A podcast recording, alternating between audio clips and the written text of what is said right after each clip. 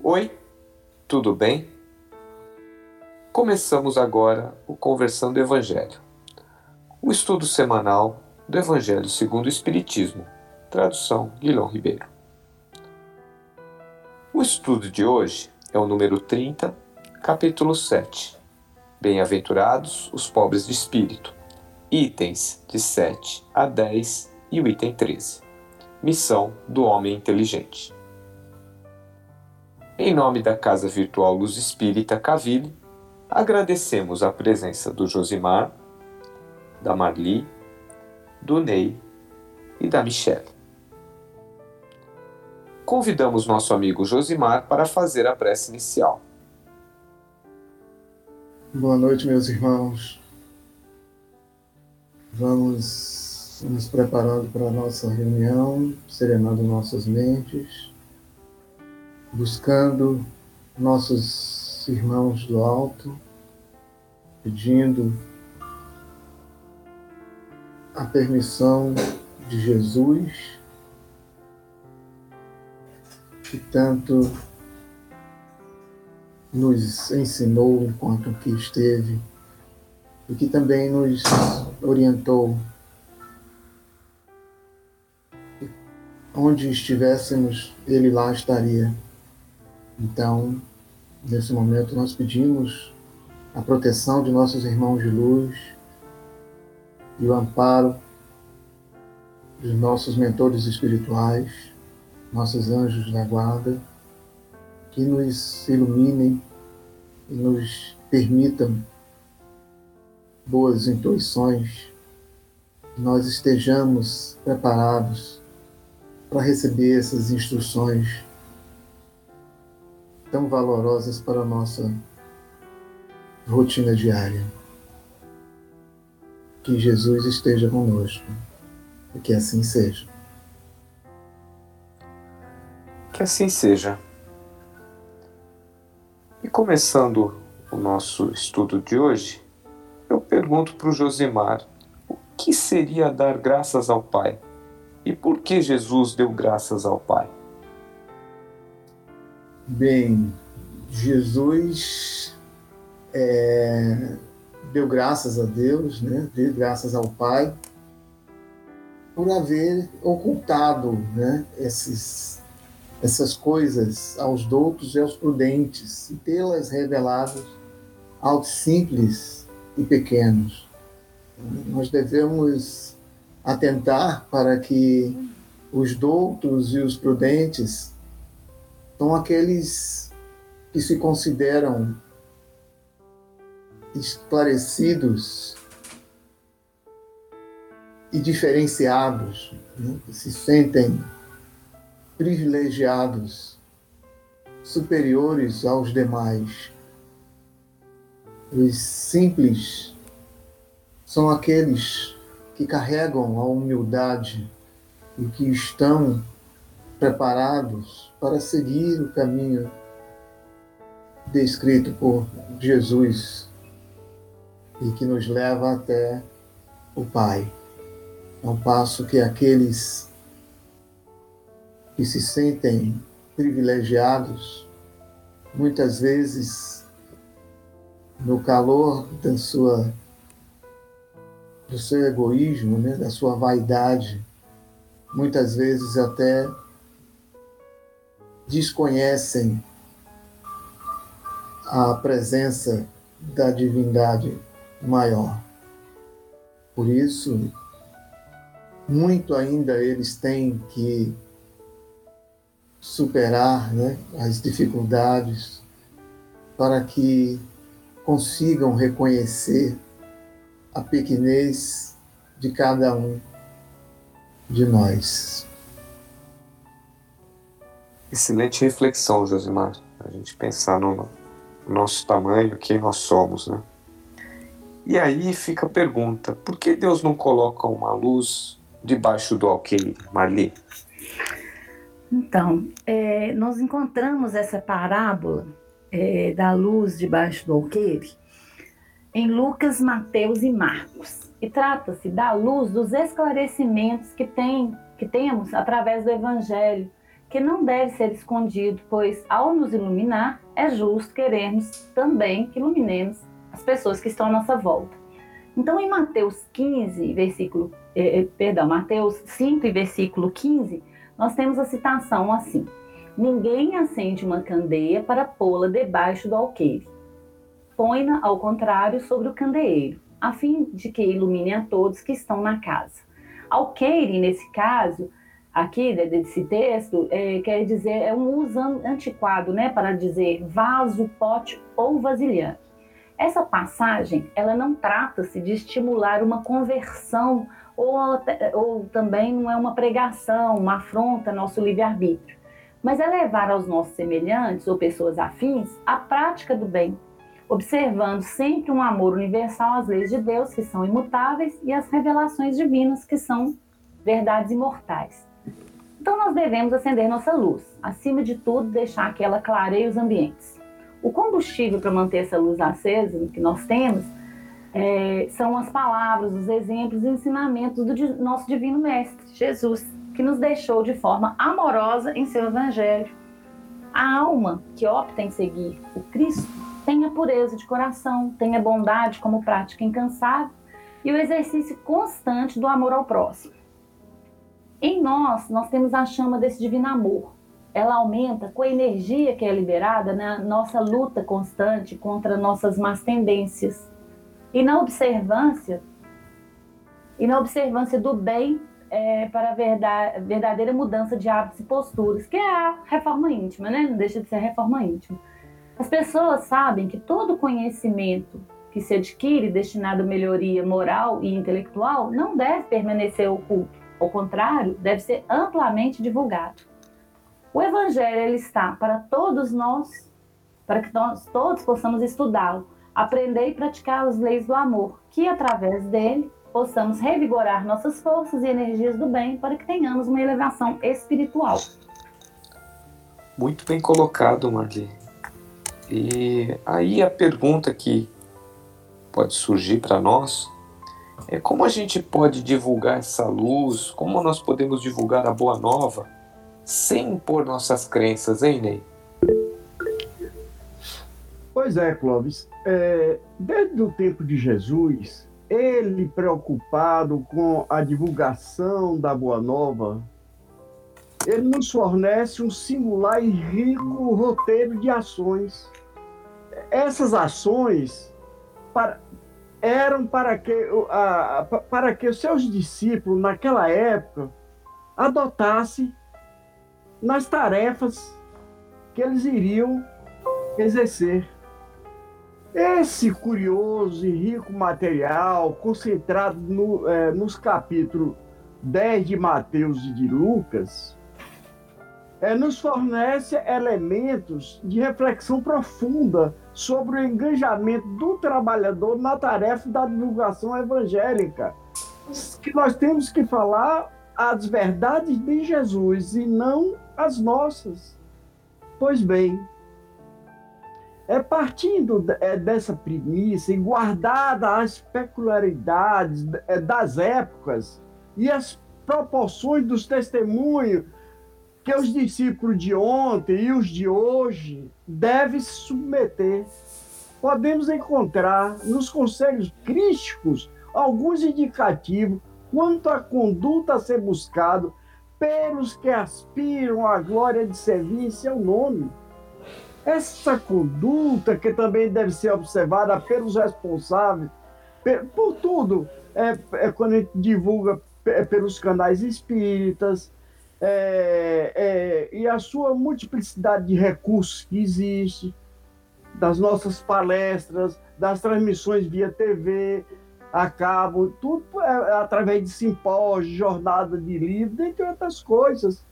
Nós podemos levar sem impor nada da gente, mas só o conhecimento de Jesus.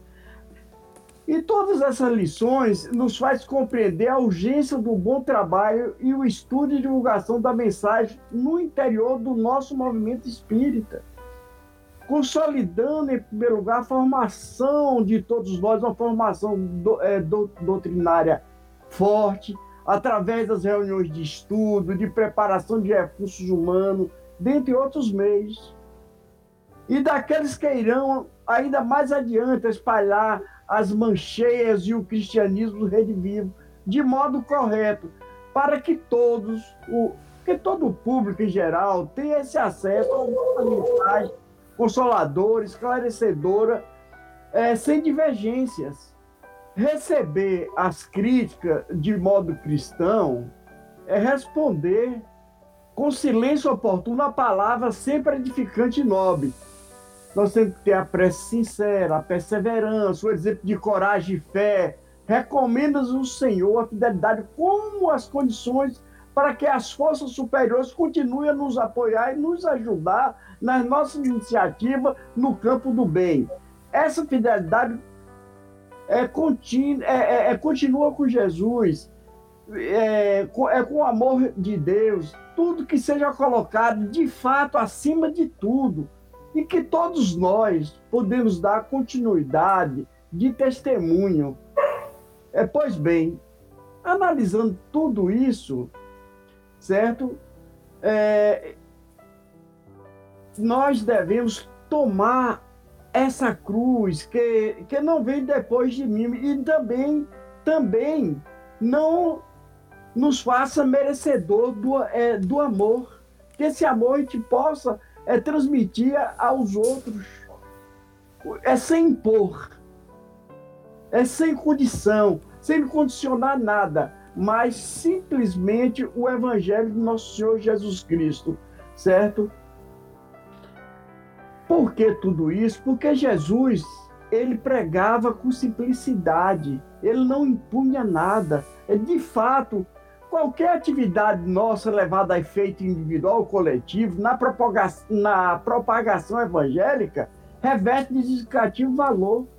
Por mais simples que seja, ilustraremos essas afirmativas evocando a divulgação em ambiente de mais diversificado da, da, é da mensagem, calma, do, é, é, de todos os espíritos que nos ampara, certo? Então, Jesus deve ser a nossa luz, o nosso caminho e a vertente para que nós possamos é, divulgar a verdade sem impor a nossa.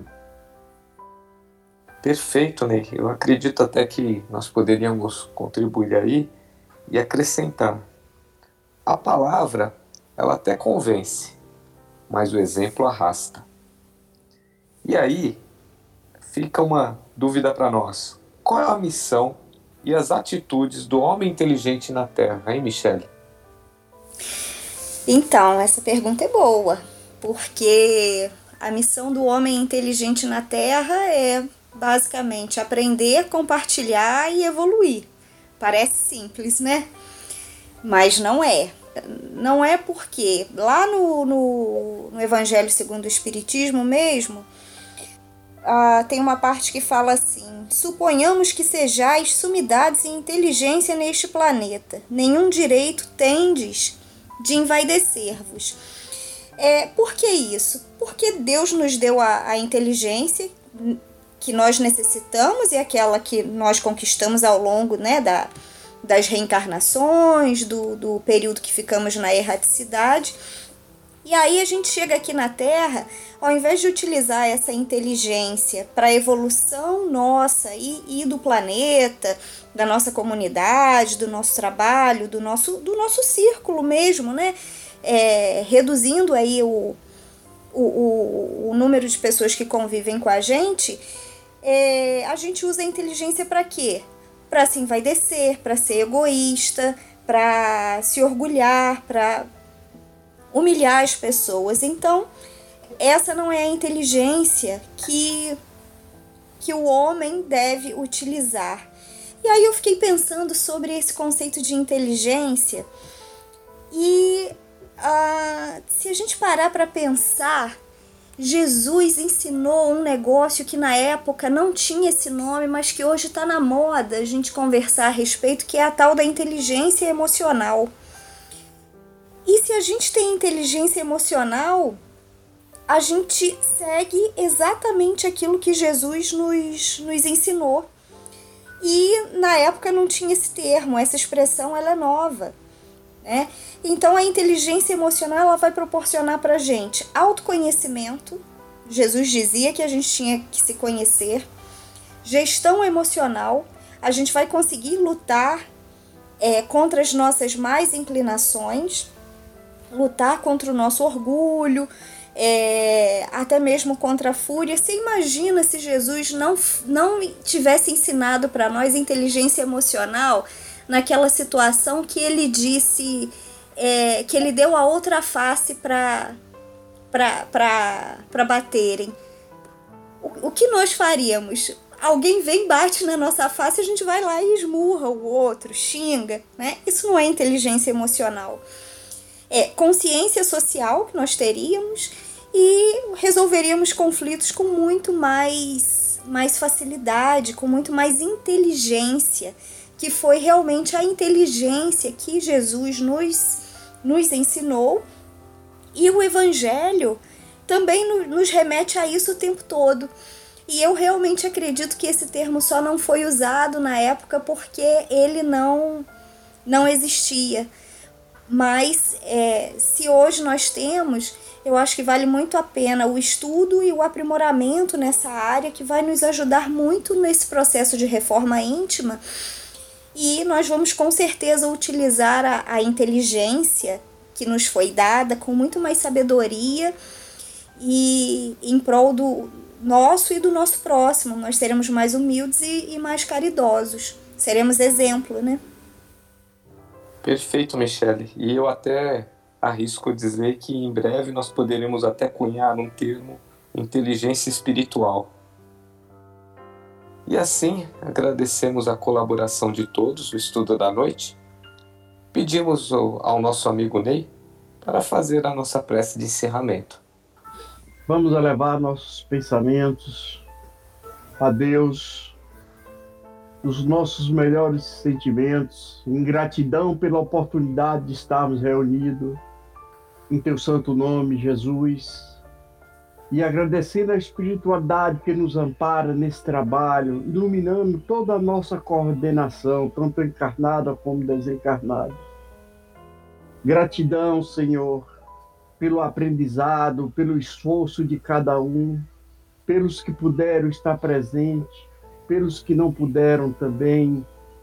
Então, que todo esse amor, toda essa energia saudável chegue a todos amorosamente, Senhor Jesus. Também nesse momento que nós estamos atravessando, Pai, rogamos por toda a humanidade, as que se que está enferma, internada nos hospitais, nas UTIs. E também, Pai, pelos lares, pelos que estão passando por dores inaudíveis. Que o Senhor possa, Pai, com o seu bálsamo, com o seu amor, Pai, ser a luz de cada um. Que o Senhor possa, Pai, nesse momento, que nós rogamos, Pai, pela Sua misericórdia na nossa caminhada. E também agradecemos em nome de Jesus por tudo que tem feito por cada um de nós, dando saúde, vida e vida em abundância. Que assim seja. Que assim seja. Que assim seja. Tenham todos uma boa semana e até o próximo estudo. Fiquem com Deus.